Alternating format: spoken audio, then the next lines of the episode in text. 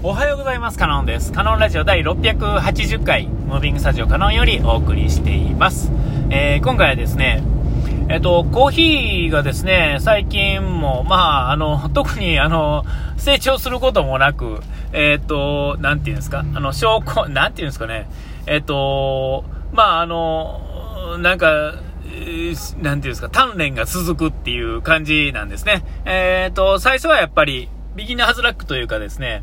えっと、まあ、覚えていったことをやっていくだけで、えっと、良くなっていくっていう感じっていうんですかね、良くなった気になるっていうのも一つあると思うんですけども、まあ、気になっても何でもこう、続けられるとね、えー、やめずに続けていくと、また次の何かに出会える時間が、えー、出てくるので、ほんでまた次の何かに出会ったら、あ、こんなんもあるんかとか、人のね、コーヒーっていうかね、あの、プロのね、えー、コーヒー飲みに行くと、あ、こんなコーヒーあるのか、とね、えー、思うわけですよ。で、まあ、世の中今まで、コーヒー自体はね、あの、あれなんですが、えっ、ー、と、そんなに気を使って入れてるコーヒー屋さんとか、そんな気を使って豆を選んでるコーヒー屋さんっていうのが、あの、あるようでないし、ないようであるって感じなんで、えっ、ー、と、そんなにこう、美味しいというかですね、そんな、なんていうんですかね、こう、普通のチェーン店とかで出るコーヒーとか、なんとかってこう入れてますよ、なんとかの豆ですよとか言ったところで、やっぱり違うんですよね。えー、やっぱりこう、うん、今のこのスペシャリ、スペシャルティっていうんですかね、そういうのを飲み始めると、今までよくよく考えてみると、こう、あ、全然違うんだなみたいな、えー、やっぱりピンキリあるんだなみたいな、とか、えー、そういうのを思ったりできると。で、もうちょっとこう、達人になってくると、その、よくわからない豆っていうんですかね、ブレンドの豆が、えー、なんかこういう感じの豆なんだろうとかっていうのが分かってくるようになるんでしょうけど、そうなってくるとまた違う世界に行けるんでしょうけどね。今のところなんか、そういう、この間、ちょっとね、あのー、お盆とかでちょっと外食した時にちょっと出るコーヒーっていうのが、いまいちなってことは、僕でなく嫁でさえもまあそういうのはね、なんかわかるっていうんですかね。えー、っていうのは分かってきて、これは随分成長で、でもそこから、えっ、ー、と、次の成長っていうか、次の段階にはあんまり、えー、いけてんのかいけてないのか、今の成長過程が自分ではまあはっきり分からないっていうんですかね。えー、でも、まあ、差は分かってくるようになったと。ちょっとぐらいね、その辺の巷に溢れてる、まあ、普通のコーヒーっていうんですかね。えー、まあ、ただ、あの、コーヒーの底上げっていうのは、随分されてて、えっと、コンビニでね、出るあのコーヒーっていうのは、はっきり言っていいも、いいものですよね、意外と。え、100円で飲むには贅沢な、まあ、飲み物だとは思います。外でね、あのー、提供されるコーヒーとしては、比較的レベルの高いものだとは、まあ、思います。すごく思います。うん。まあ、好みがあってね、最近ちょっとセブンイレブンのやつがいまいちでね、えっ、ー、と、デイリー山が山崎のあの、コーヒーがね、ブラックでは美味しいなとはすごく思いますけれども、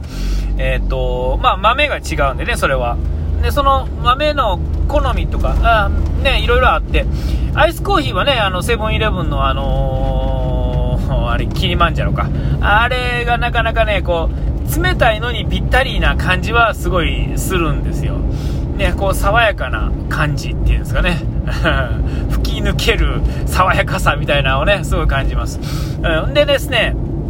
えっ、ー、と、まあ、こうやってやっていくうちにですね、まあ、分かってくるっていうんですかね、自分で入れてたり引いたりするから分かってくるっていう部分も、まあ、随分あると思うんですね。これ、焙煎もやり出してみると、またこの、また次の世界が待ってるんでしょうけど、まあ、ちょっとその焙煎っていうのは、まあ、次の楽しみですね。はい。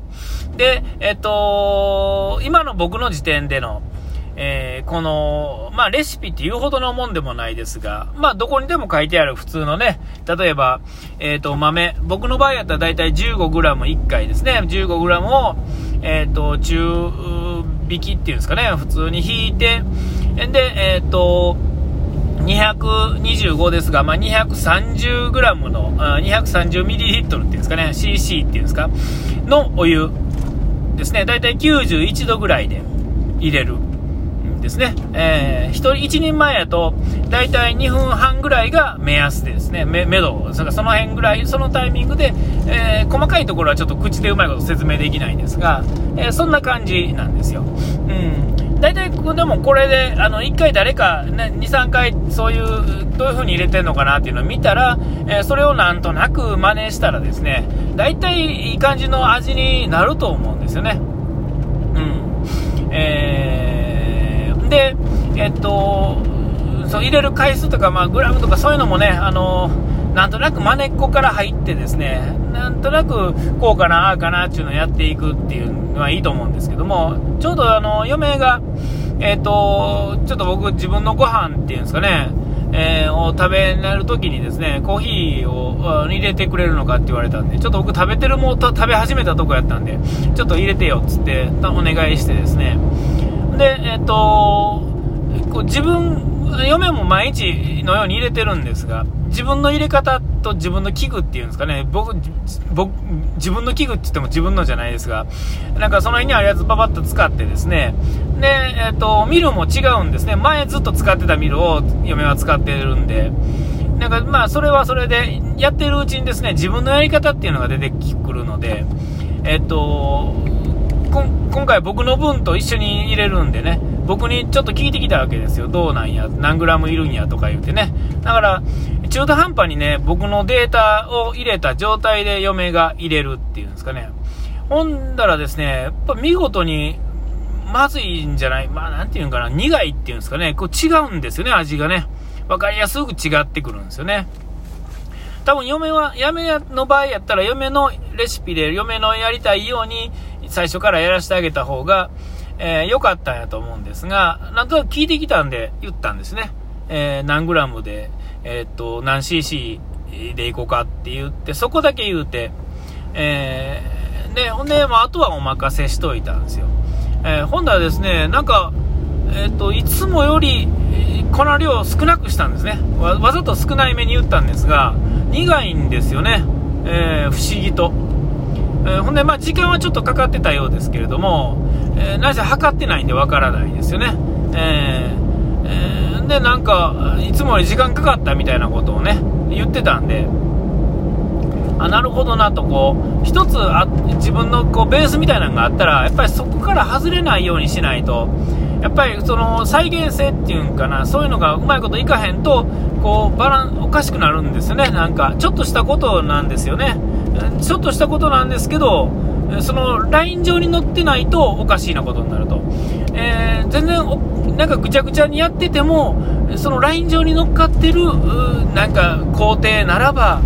そんなに間違ったこと起こらないんですけどね。えー、やっぱり違う人のレシピをこう重ね合わせて、なんかうまいことバランスがいかへんと、えー、こう、あ、こういうことになるのかと、グラムをわざわざえー、2g も少なく言ったのに、えー、なんか薄くなるんやったらね、まだその、なんていうかな、いいんですけど、薄くなることもなくですよ。お湯の量と、えー、豆の量だけは伝えたんで、えー、っと、それがうまいこといかへんかったっていうのがね、ああ、すごいことやなと思って。レシピっていうか、その、だから何でもそうですよね、レシピって、えっ、ー、とまあ僕休日主婦をやってるのもあるんで、レシピっていうのを、まあやる、あるじゃないですか。で、まあ世の中いろんなレシピがあって、ちょっとまああの、えー、クックパッドのレシピはね、かなり怪しいのが多いですが、まあでもちゃんとしたレシピがあってですね、えー、その人が考えたレシピは、やっぱ基本的にはそのレシピ通り作るっていうんですかね。よくあの、インスタ、インスタントじゃないわ、あの、ルーのカレーあるじゃないですか。あの、ルーのカレー作るときに、なんか、いろいろやっぱりね、カレーって簡単にできるから、すぐにこう、みんなアレンジしたくなるというかですね、ええ加減に測ってええ加減に作ろうとするんですが、で、さらにそこにですね、え、なんかコーヒーの粉入れるだ、なんだ入れるだとかね、ソース入れるだ、なんだするんで、すりますけれども、あれってあの、もしやったことないんやったら一度やってほしいんですけど、書いてあるレシピ通りきちっと測ってきちっと作ってみたら、意外と美味しいんですよ。しかもそれが意外とというより変なこう足し算するよりも美味しかったりするんですよね。えー、今のコーヒーのレシピの話ですけど、僕のレシピで行くんなら完全に僕のレシピ、えー、で行かないとあかんし、嫁のレシピやったら嫁のレシピで完全にやって、で、それがちゃんとこう自分の中に取り込めたら、その脱線できるようになるっていうんですかね。うん。カレーはほんまに分かりやすいんですね。よくあの、えー、例えば、ルー入れるタイミングとかはあるあるじゃないですか。例えば、まあ、水の量もそう、野菜の、まあ、なんとなくの量もそうやし、えー、で、作る順番とか、えー、何も入れずに、その書いてある通りやって、で、書いてある通りっていうのは、ルー入れるときに火を止めるっていうのもちゃんと守るんですよね。えー、ちょっとよ、もし見てない人いたら見てほしいんですが、えっと、ルー入れるときは火止めなあかんのってみんな知ってますかね？えー、あれ、意味があってですね、ちゃんとその通りやるとですね、ちょっと仕上がりが違うんですよ。うん。で、えー、全部溶け終わった後にもう一回火火を入れるんですね、あれ。えー、回ちょっとやってもらいたいんですけど、ルーの書いてあるレシピ通りきちっと作ったら、えー、あ、